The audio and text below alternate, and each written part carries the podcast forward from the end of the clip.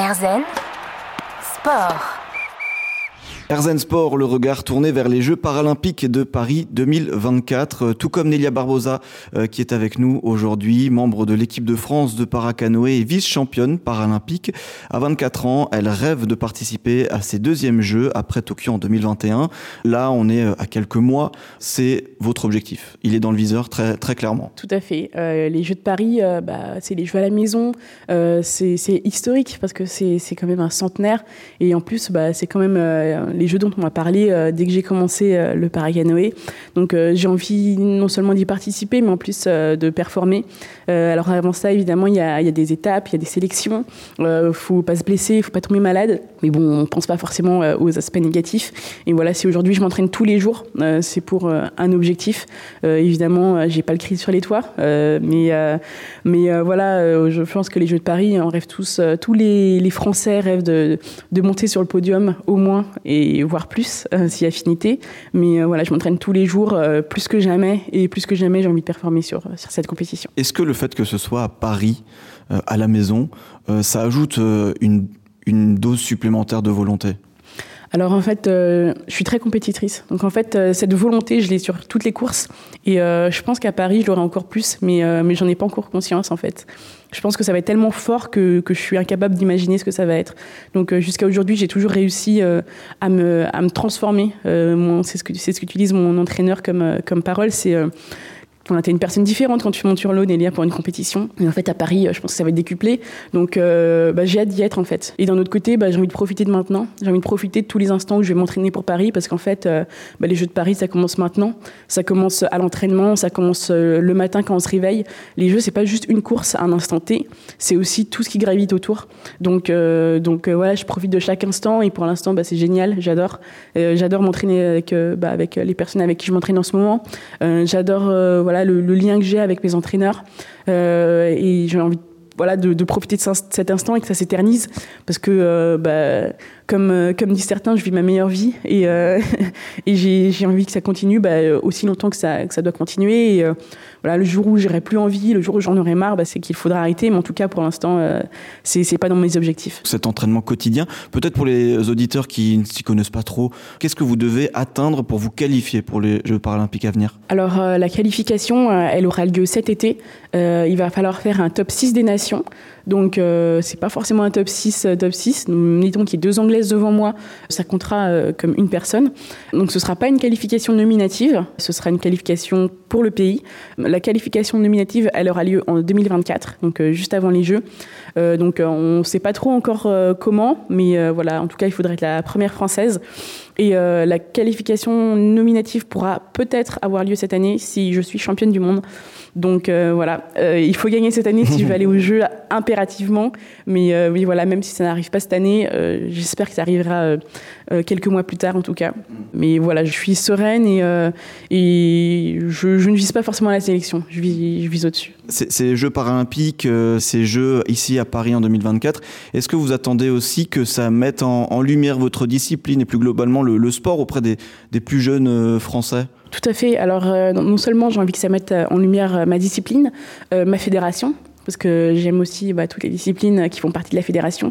le sport féminin, le handisport, tout ce qui gravite autour, en fait. Le sport, bah, le sport tout court, parce que bah, évidemment, c'est une grande fête et il faut que ça continue.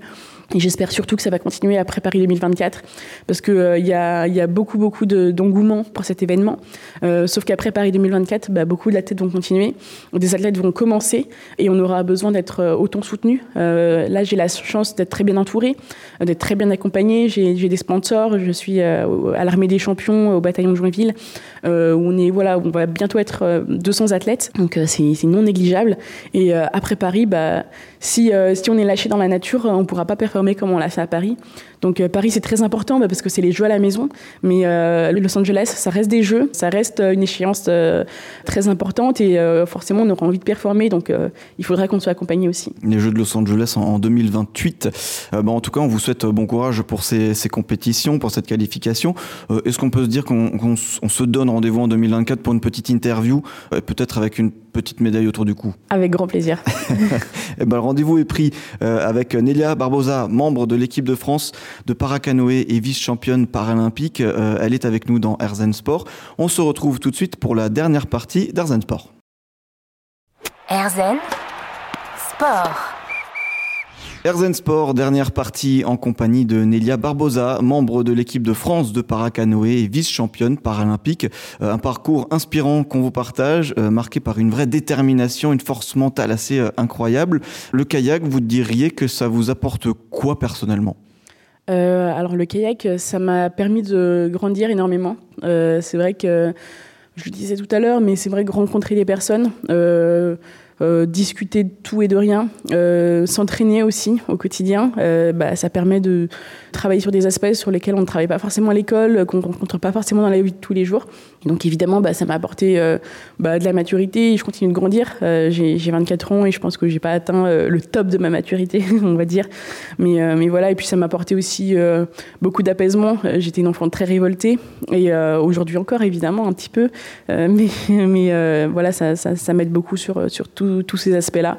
Euh, et puis évidemment, bah, de, rencontrer euh, bah, tout un grand cercle d'amis que, j'ai aujourd'hui et, qui me sont indispensables dans ma vie parce que bah, évidemment, social, on est des animaux sociables, donc euh, on, on, est obligé d'avoir un, petit cercle, un petit cercle proche.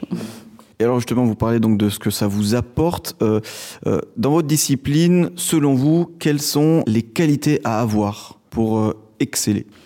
Alors, il faut savoir que je fais du sprint, donc les qualités physiques qu'il faut avoir, c'est qu'il faut être explosif. C'est quelque chose qui est assez compliqué de travailler, qu'on a ou pas, on va dire naturellement. Euh, moi, j'ai la chance de l'avoir naturellement, cette explosivité. Donc voilà, j'ai pas le travailler, c'est une chose en moins à faire. Et puis après, euh, il faut être résilient. Donc on a l'impression que la résilience, c'est un mot qui est un peu à la mode, euh, parce qu'on l'utilise bah, partout, n'importe comment. Mais en fait, je trouve qu'il est assez juste, assez juste dans, le sport, parce que mais en fait, euh, le sport, c'est pas euh, que une belle prairie, euh, que des pâquerettes. C'est aussi des moments de doute, des moments où on n'a pas confiance en soi, des moments où on n'a pas envie de se lever, ou puis il y a des blessures aussi. ça arrive, ça fait partie de la vie du sportif. Donc oui, on est obligé d'être résilient, on est obligé de, surmonter bah, voilà, des épreuves des fois qui sont compliquées, qui, nous, qui nous mettent le doute. En fait, on n'est jamais tout seul. On se rend compte que si on est un peu sociable et si, si on utilise le sport intelligemment, tous ces moments de doute, on les surmonte, mais, mais en groupe. Je fais un sport individuel, mais je suis suis jamais seule en fait. en discutant avec beaucoup d'athlètes qui font des sports individuels, on se rend compte qu'en fait, euh, tout seul, on peut faire pas mal de choses, mais en groupe, on est invincible. C'est ce qui m'a fait prendre conscience que je pouvais pas euh, rester dans ma timidité et me rester dans ma carapace, parce que j'allais jamais pouvoir surmonter tous toutes les petits, les petits nuages noirs que j'ai pu rencontrer dans ma vie. Et voilà, le sport, ça m'a apporté toutes ces belles choses, donc, euh, donc n'hésitez pas à faire du sport, c'est ça permet de surmonter de belles choses. L'importance de, l'entourage euh, aussi pour, euh, pour avancer.